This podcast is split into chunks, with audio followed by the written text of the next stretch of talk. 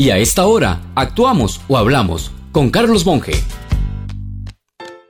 Recientemente me llegó lo que se publicó en redes relacionado con una familia Jiménez de Orosi, que resultó afectada por el COVID en julio y tristemente perdió a un familiar a inicios de agosto.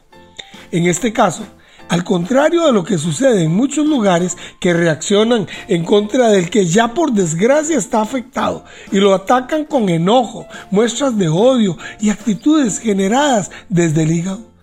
Pues en Orosi, al contrario de esas actitudes, los vecinos de Palomo anunciaban a finales de julio que estaban recibiendo donativos en la casa de una vecina de detergentes, toallas, mascarillas, alcohol para donarle a la familia afectada. Es decir, que con aprecio y verdadera muestra de humanidad, los vecinos pensaron en las necesidades de los afectados y no en sus propios miedos.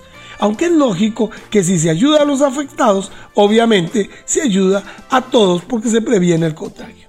Pues bien, lo que más me llamó la atención es que al regresar el cuerpo del fallecido al pueblo, en el puente de llegada se hizo una larga caravana de vehículos rindiéndole honor al difunto y apoyo a la familia. Los negativos que no faltan podrán decir que de nada sirvió lo que se recogió porque siempre falleció un señor, o que con la caravana no iban a resucitar a nadie. En fin, cualquier cosa. Pero lo cierto es que con esos gestos no se generan milagros, pero se habla muy bien del pueblo, de su compromiso social.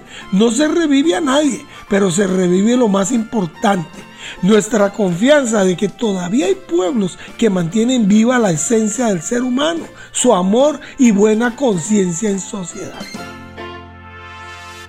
Si desea volver a escuchar este mensaje o compartirlo, encuéntrelo como Carlos Monge Consultoría en Spotify y Facebook. Carlos Monge te presentó Actuamos o Hablamos.